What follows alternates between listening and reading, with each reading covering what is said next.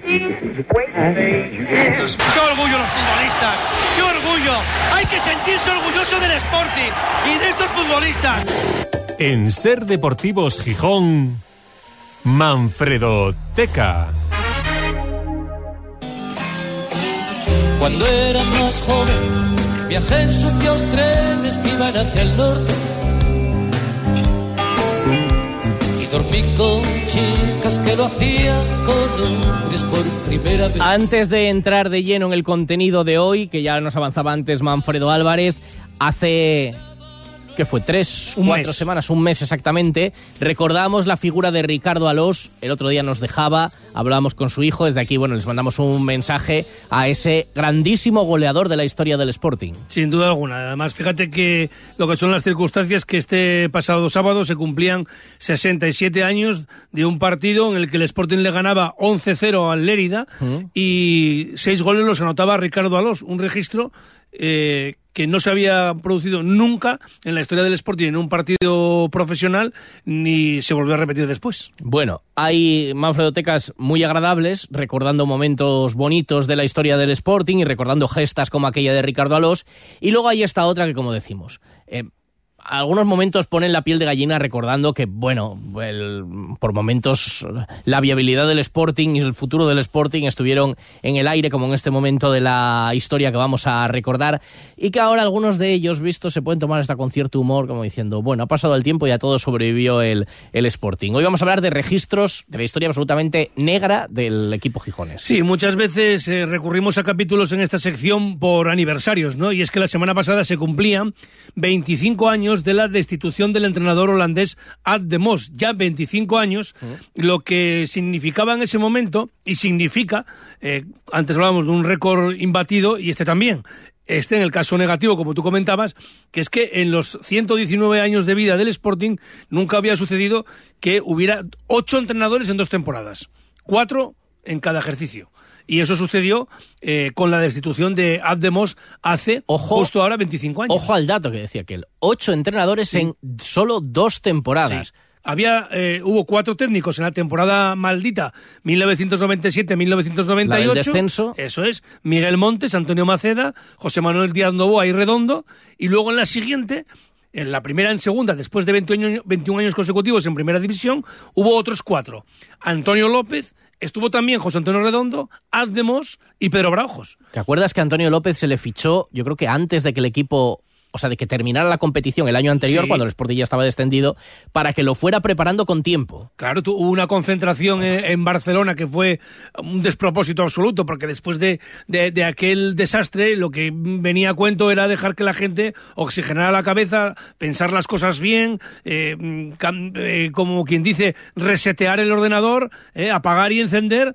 Y, y- y no mm, seguir con la gente lamiéndose las heridas, ¿no? Y sí, efectivamente, llegó ese, ese técnico, eh, Antonio López, después de esa temporada en la que el Sporting batió el récord histórico de sumar solo 13 puntos en toda la temporada. ¿Lo empeorará el Almería este año? Bueno, vamos a ver, desde luego es un registro que ojalá nos lo quiten, ¿eh? Sí, la verdad. El Almería lleva ahora- 6 puntos, ¿eh? Y estamos ya en la jornada 20 en Primera Y División. fíjate, tengo la sensación de que hubo bastante mofa. No sé si el fútbol se vivía Mucha, diferente, no lo mucha, sé. sí, sí. bastante más mofa con aquellos números del Sporting. Sí.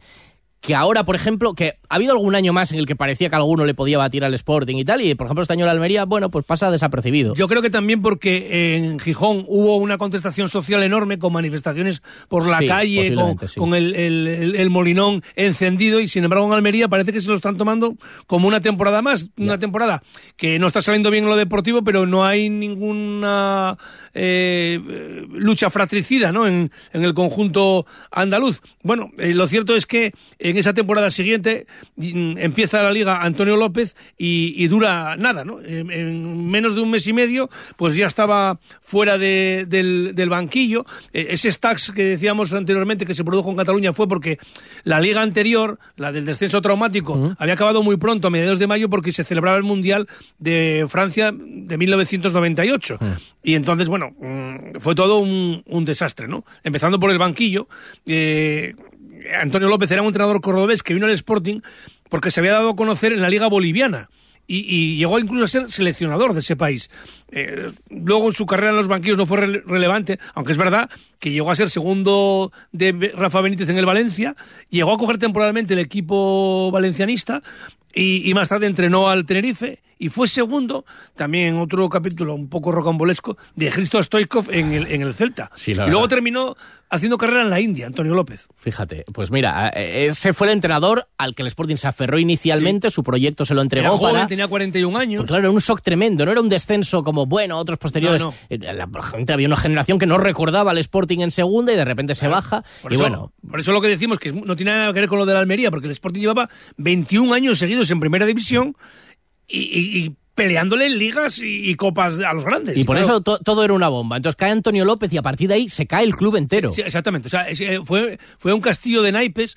También, eh, nosotros decíamos aquí en la radio, yo lo recuerdo, que el descenso del Sporting fue el más lento de la historia, porque cuando se fu- el club se transforma en Sociedad Anónima Deportiva en el 1992, empieza ya a desmembrarse totalmente el- la planificación deportiva, ¿no? Empieza a ser un desastre todos los años. Fue poco a poco, sobre todo a raíz de, de- de- de liquidar a toda la cantera de, de Mareo, una generación gloriosa, ¿no? De futbolistas que no hace falta repetir, Abelardo, Manjarín, eh, bueno, anteriormente Luis Enrique, eh, eh, Juan L., bueno, Luis Sierra, Oscar, todos acabaron marchando, Monchu, etcétera, etcétera, ¿no?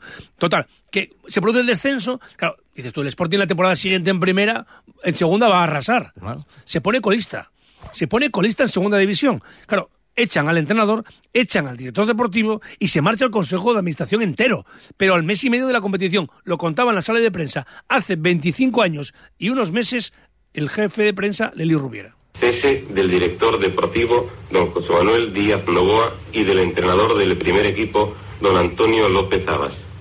Asimismo, en la citada reunión del Consejo han presentado su dimisión la totalidad de los asistentes a la reunión, así como de la entidad asturiana de inversiones deportivas Sociedad Limitada, que asistió representada por el señor Pérez Arango. Gijón, 5 de octubre 1998. Pero fijaos el shock. O sea, termina una reunión en mareo en la que se anuncia la destitución del entrenador, la destitución del director deportivo y la dimisión de todo el consejo de administración.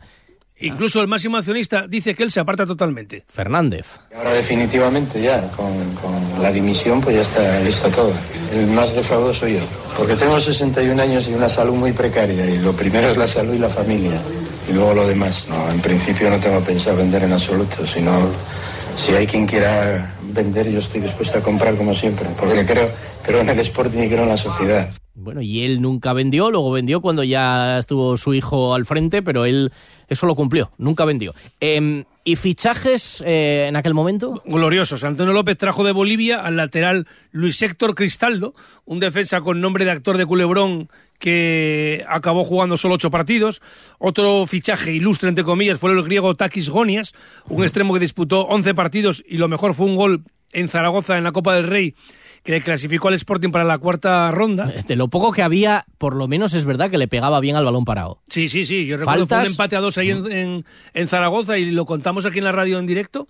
Y, y incluso recuerdo un poco hasta cómo cantamos aquel gol de nos lo merecemos porque era todo disgusto si era pasar de ronda eliminando al Zaragoza, ¿no?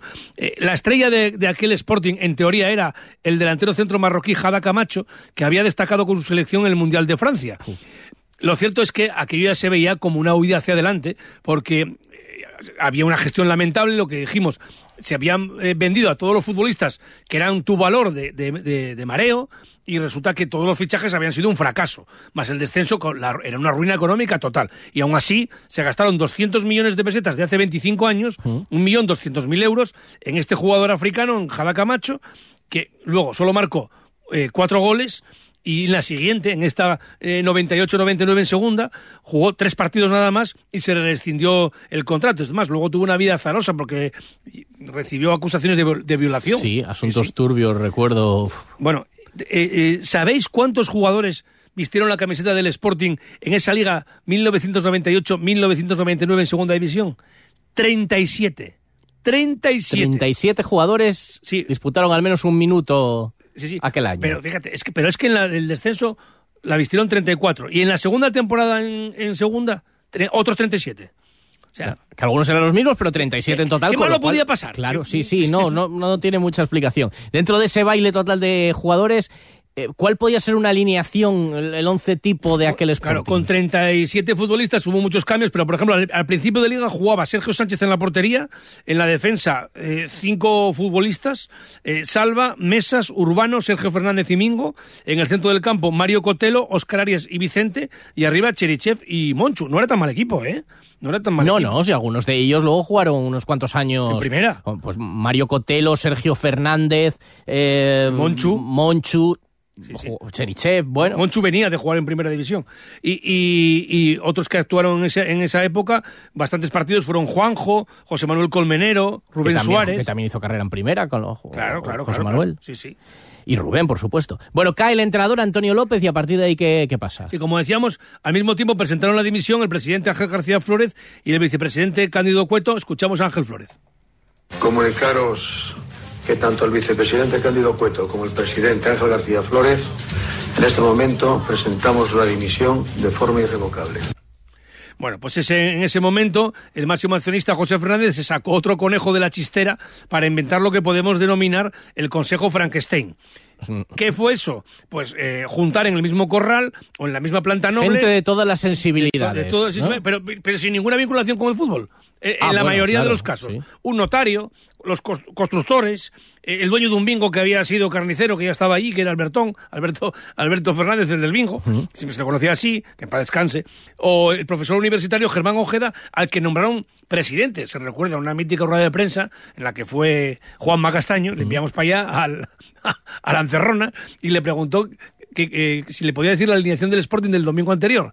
Y claro, Si no, se fue- le dijo la alineación o tres jugadores. jugadores y no, no- se sabía no- ninguno. no se Eh, sabía, no se sabía. Había una grande de España, la condesa de la Torres. Es verdad, eh, sí. eh, eh, Teresa, María Teresa Álvarez. María Teresa Álvarez, sí, que sí, creo que fue la primera mujer en ocupar un cargo, pero claro, fue en un Estuvo- momento. presentó el programa regional. fue en un también. momento te- eh, terrible, eh, efectivamente. No, ya había habido dos directivas del Sporting que nos lo comentó Bueno. en su día Fricho Justas. Pero sí, del Consejo Cierto, de Administración. cierto. Sí, yo creo que fue la primera y la última. me me refiero de Consejo de Administración. La primera sí, y la última. an- antes de ser Sociedad Anónima Deportiva, pues efectivamente, ya había estado Margarita Díaz Braña y demás, pero, pero sí, y la última, efectivamente. Casi- eso sí que es casi peor, porque desde entonces no ha vuelto a haber una mujer en el órgano directivo del Y- Sporting. Y, y luego hubo un caso curioso, que si se juntaron a dos hombres que sí tenían experiencia en el fútbol, pero que claro, que, que, que- que mezclaban como el agua y el aceite. O sea, no mezclaban, que eran Manuel Vegarango y Plácido Rodríguez Guerrero. Y luego vamos Y a Juan recuperar- Arango, ¿no? Y Juan Arango, Juan Arango, que era el hombre de confianza de, de José Fernández, que luego llegó a ser presidente. Efectivamente, o sea, Yo ya digo que esto da para varios capítulos, para recordarlo de nuevo, porque es que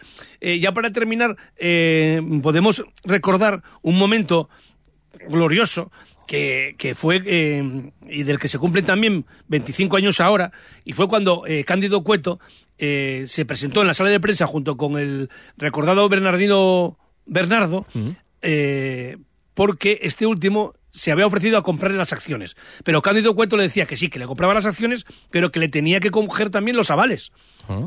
Los avales que tenía firmados Cándido Cueto como consejero del Sporting. Y claro, decía Bernardino Bernardo, no, yo te compro las acciones. No decís que vender las acciones, te las compro. Pero lo- los pufos que hayas generado tú, como por decirlo claro, así, con no. tu gestión o con la gestión de los que estuvieras. Entonces, esto pasó en mareo en la rueda de prensa de Cándido Cueto y Bernardino Bernardo, que luego llegó a ser consejero del Sporting. el diálogo real entre ellos. Si un día estoy ahí dentro, si un día estoy ahí dentro, asumiré mis responsabilidades ¿eh? de lo que haga con mi capital. Pero no voy a asumir las responsabilidades del desastre que haya Hombre, hecho hombre, tú vamos a ver. Oye, pero- tú haces una, pero tú- pero vamos a ver, tú haces una. ahí- ¿Te ahí- parezco normal o no, no, normal? me pareces un normal. Y perdona la que me expresión. pareces un normal. Me pareces un por normal. Eso me, por eso me tienes empaquetando. No, no, yo no, yo no, yo no te quiero empaquetar nada. ¿eh? Yo te- Claro que me pareces Vamos a ver, tú me pides. Pues mira, que tú Mira, no pero- más pero-. No, pero es que da da la impresión que no es así. Pero bueno, bien, de todas formas yo te voy a decir lo siguiente. ¿eh? Tú, me- es que esto no es una compra de acciones lisa y lasa. Tú me compras las acciones, perdóname, perdóname, con la condición de que yo me vaya. Y yo te digo, de acuerdo, yo me voy, pero tengo asumidas unas responsabilidades. Indudablemente el que viene coge mis acciones, coge lo que sea y asume mis responsabilidades. Y punto. Tenemos guardado el audio con la música de Sí. las noticias del Guiñol de Canal Plus en aquel momento. Sí, por eso lo decía anteriormente, porque además fue todo, esto lo recuperamos de un programa especial que hicimos en, en el año, mm, do- ¿cómo era? El eh, del 2002.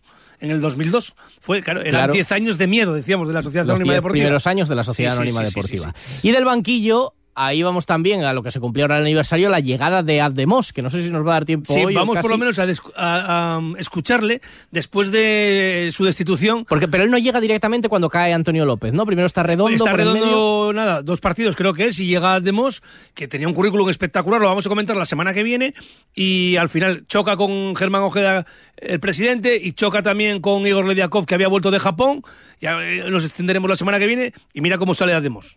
Yo soy profesional, son eh, gente de la universidad, no de fútbol. Son gente de universidad, no de fútbol. Pero decía. ojo, porque Ademos llegó aquí con un currículum espectacular, ¿eh? venía de entrenar a los grandes en, en Holanda, de tener experiencia en, en Alemania, en Bélgica, pero bueno, aquí fue un despropósito y ya contaremos la semana que viene con un futbolista además que estaba en ese vestuario, anécdotas que te puedes morir de risa. ¿eh? Porque tenía móvil que no mucha gente tenía Bueno, de entonces. por ejemplo, que la mujer pasaba por el vestuario del B para no, para, para no, para no rodear cuando los jugadores estaban en pelota. Eso, Hay mucho que contar. Sí, sí. La semana que viene. Adiós, Manfredo. Hasta mañana. cambiaba de casa